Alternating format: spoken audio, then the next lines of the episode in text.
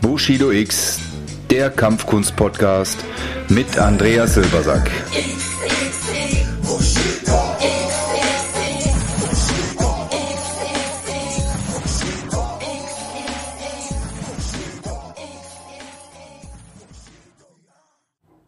Ja, hallo und herzlich willkommen hier zur allerersten Folge des Bushido X Podcast rund um die Welt der Kampfkünste und des Kampfsports. Ja, was erwartet dich in der nächsten Zeit auf diesem, diesem Medium oder diesem Kanal?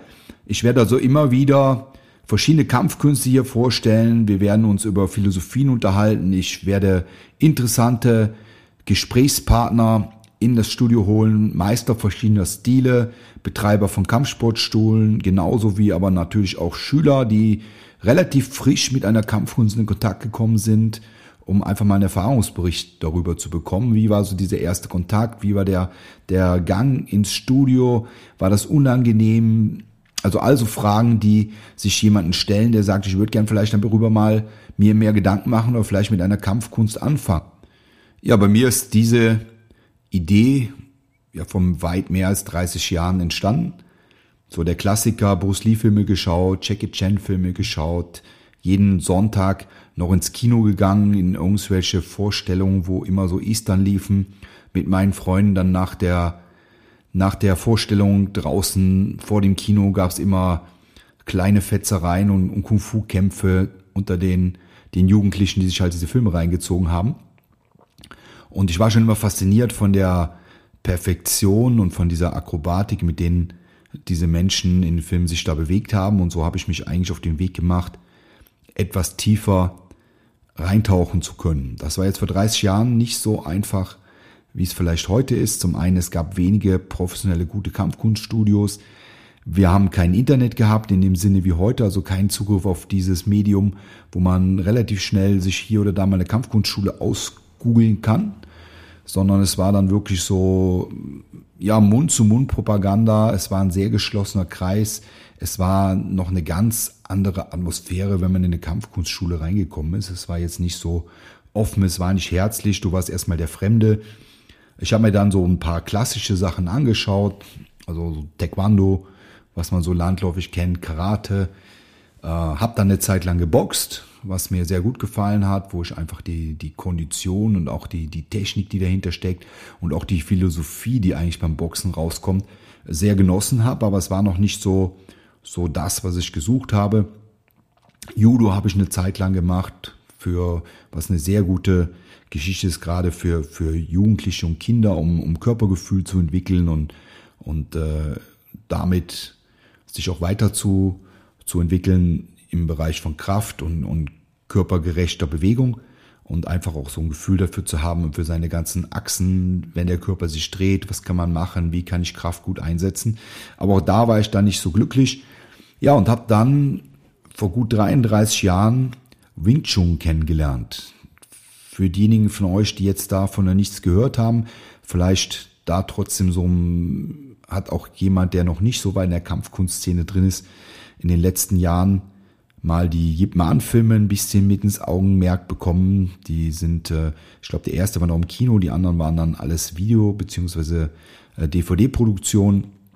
Kann man heute auch auf vielen äh, Streaming-Kanälen mittlerweile anschauen. Also Yip Man kann man empfehlen. Ähm, ja, ein, ein innerer Stil, der sehr viel oder 80 Prozent handlastig ist, wo man die Kraft des Genes adaptiert, wo man über Zugriffe, über Körperkinetik, Biomechanik Kraft nutzt, auch die gegnerische Kraft nutzt, um einfach in Gefahrensituationen einen Sieg davon zu tragen. Hier war die Geschichte schon sehr interessant. Also der Geschichte nach ist Wing Chun von einer Frau konzipiert worden und zwar von einer Kriegernonne aus dem weltberühmten Shaolin-Kloster. Und was jetzt schon so ein bisschen sich anhört wie so ein Hollywood-Streifen, äh, hat mich damals aber in den Bann gezogen. Ich habe also dann geschaut, was gibt's in der Gegend und äh, es gab dann einen, einen Zufall oder auch vielleicht eine Fügung des Schicksals, dass eine Wing Chun Gruppe in dem Studio, wo ich aktiv Krafttraining machte, eine Vorführung gab und auch eine kleine Gruppe gründen wollte. Und mit meinem damaligen besten Freund haben wir zwei natürlich gesagt, okay, das müssen wir uns unbedingt anschauen und sind so eigentlich in das Wing Chun gekommen, in, in diese, diese neue Welt, andere Welt, ganz anders als ich sie damals kannte, der Kampfkünste. Ja, und da stand ich nun bei meinem ersten Probetraining. Jetzt rückblickend, ein 17-jähriger Bursche, der ja eine relativ große Klappe hatte, in einer, in einer Welt, in der er vorher und in der ich mich vorher sehr wohl gefühlt habe, des Fitnesstrainings, Fitnessstudios.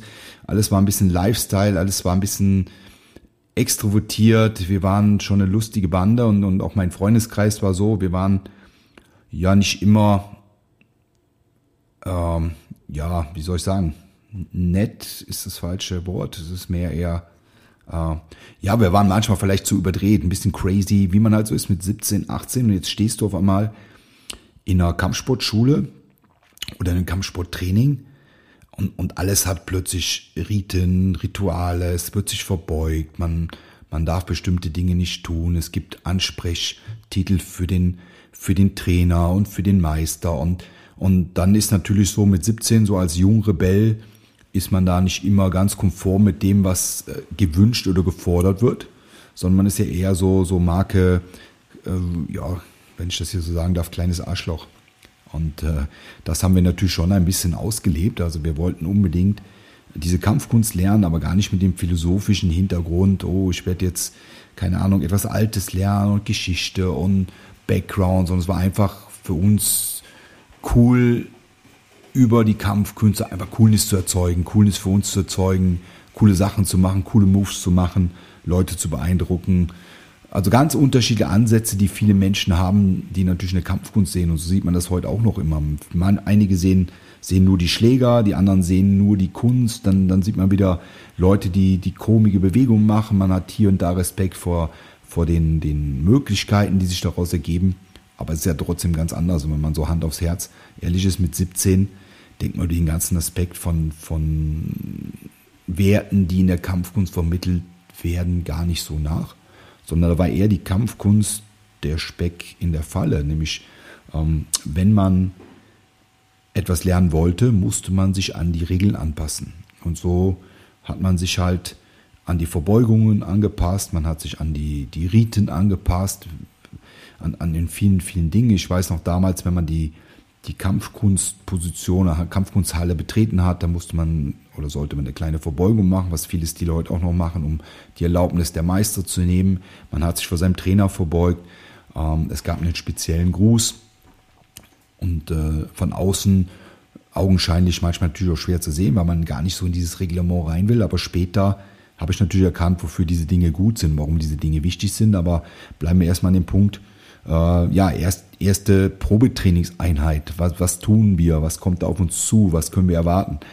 Und äh, ja, also standen wir da in dieser, dieser Probetrainingseinheit, die in unserem Fitnessstudio stattgefunden hat, und zwar im hinteren Gymnastikraum. Und der Gymnastikraum damals ähm, war noch ganz anders, als es heute ist. Wir haben heute in Fitnessstudios teilweise riesengroße Gymnastikräume, die abgesperrt sind. Die Studios sind generell größer und anders ausgestattet.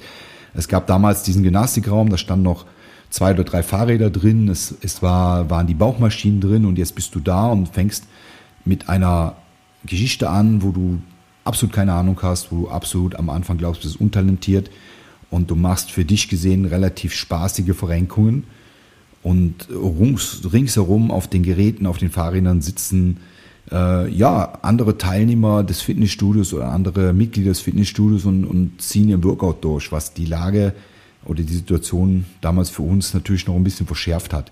Ähm, weil es natürlich am Anfang gar nicht so cool ist, Bewegungen zu tun, die man gar nicht beherrscht. Aber das war halt so der, der Fakt dahin und deswegen waren wir auch noch nicht so wie in einer traditionellen Kampfkunstschule, die wirklich in einem eigenen Dojo, in einem Quant stattfindet, geprägt, sondern wir waren eigentlich so noch in unserer Welt, der Welt der der Fitnessbewegung und haben da halt begonnen mit dem Wing Chun Training. Und ich habe damals ein, oder der damalige Ausbilder war ein recht groß gewachsener türkischer Mitbürger, kräftig, jetzt nicht austrainiert, aber ein sehr kräftiger Naturbursche. Und der hat uns einen, einen sehr harten Stil beigebracht. Also er hat schon ordentlich zugelangt und, und hat uns eigentlich mit, mit, äh, mit seiner Energie unter, unter Kontrolle gebracht und eine Disziplin schon reingehämmert, kann man fast sagen. Was, was glaube ich für die, das Klientel, was er damals da hatte, auch der richtige Schritt war.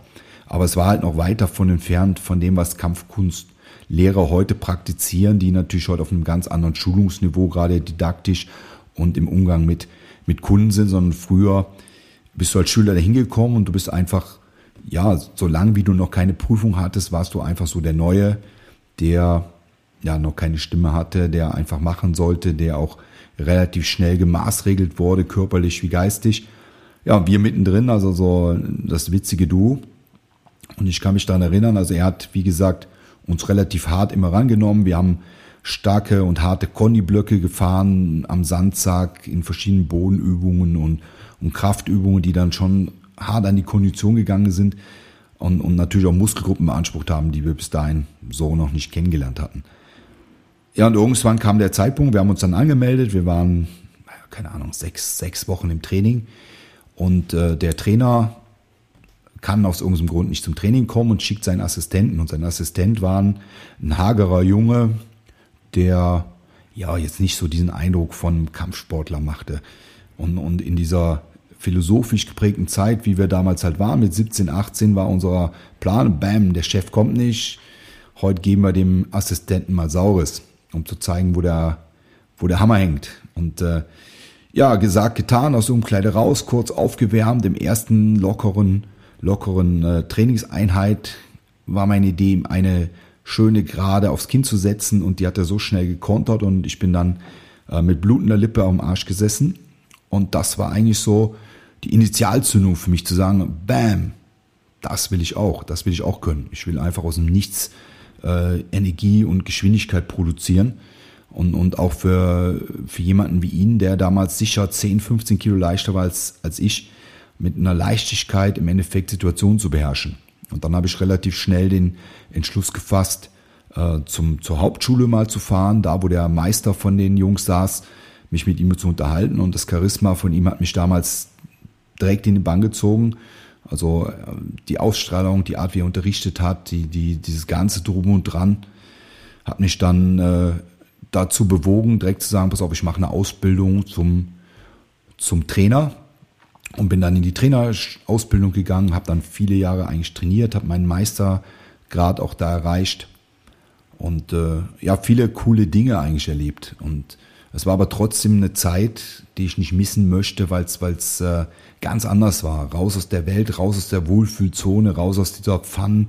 Und es muss immer lustig sein, Szene in der Fitnessindustrie, hin in eine doch recht dogmatische, regelgebundene Szene, wo, wo Werte einen wahnsinnigen Stellenwert haben, wo, wo das am Anfang natürlich ein bisschen so eine Lernphase ist, aber wenn man dann sieht, pass auf, so ein, so ein, so ein wertgebundenes System, dass man sich auf ein Wort verlassen kann, dass man in einer Sparringshandlung äh, sich auf die, die Kontrolle des anderen verlassen kann, dass man auch außerhalb des Dojos und außerhalb oder abseits der Matte äh, tiefe Freundschaften bildet, die, die wirklich über das Naturelle hinausgehen, dass man, wenn, wenn du sehr tief in so eine Kampfkunst eintauchst, auch wirklich sowas wie ein Familienbund findest, äh, war und ist für mich immer noch faszinierend. Das ist auch das, warum ich auch heute nach so vielen Jahren immer noch intensiv in der Kampfsportszene unterwegs bin und immer wieder mir neue, neue Herausforderungen suche, neue Möglichkeiten, meine Wohlfühlzone zu verlassen, Dinge anders zu betrachten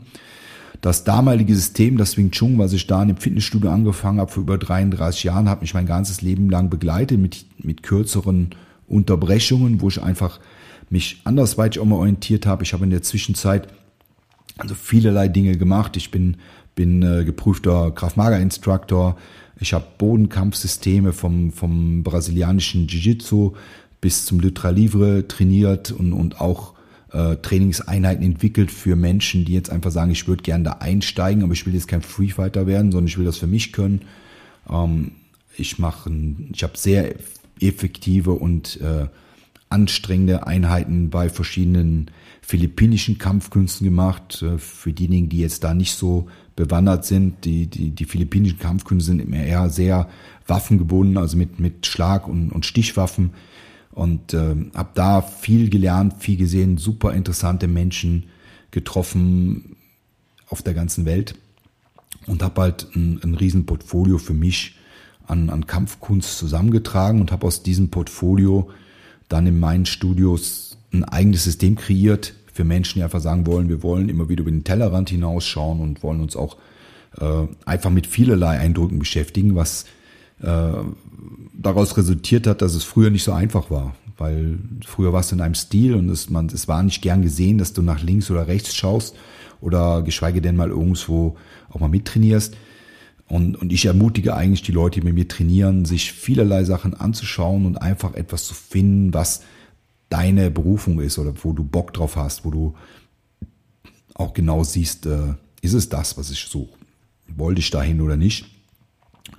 Ja, und aus, aus diesem Grund habe ich dann halt irgendwann so meine eigenen Studios gegründet, äh, bin heute sehr stark verbändelt in der Ausbildung von Trainern. Ich unterstütze Trainer allerlei Stile, also ich habe bei mir Karatekas, ich habe bei mir Taekwondo-Leute, ich habe Boxer bei mir, die einfach die Trainerausbildung machen im, in, in Richtung von dem Wissen, was sollte ein Trainer heute können, wie sollte ein Trainer seine Didaktik aufbauen, wie müssen Trainingsprogramme aufgebaut werden. Aber nichtsdestotrotz bin ich auch immer noch selbst Trainer, der, der regelmäßig in der Woche Training und Unterricht gibt und habe mich dann über viele Ecken äh, oder habe über viele Ecken dann den Weg gefunden zum einem Wing Chun Stil, der direkt auf die Prinzipien des Yip Man zurückgeht. Und zwar das Wing Chun mit VT geschrieben im Hongkong Style ja, und das unterrichte ich heute noch. Ich bin, bin selbst in Hongkong gewesen, habe da äh, Leute und, und, und Menschen aus der Vergangenheit des Wing Chunks kennengelernt. Ob das jetzt der Sohn von Iman war oder, oder auch verschiedene Trainer, die noch unter Iman trainiert haben, Freunde und Bekannte von Bruce Lee. Ja, und habe diesen, diesen Stil bis heute beibehalten, unterrichte ihn, wie gesagt, aktiv neben ein, zwei, drei anderen Sachen noch und werde auch sicher dem Wing Chun Stil hier nochmal gesondert ein oder zwei Folgen widmen, weil ich auch da glaube, dass es cool ist, mal verschiedene Meister zu hören, auch aus verschiedenen Stilrichtungen. Und ich hoffe, ihr habt alle Bock darauf. Und wir hören uns bei der nächsten Episode. Bis dahin, Dankeschön, euer Andreas. Ich freue mich auf euch.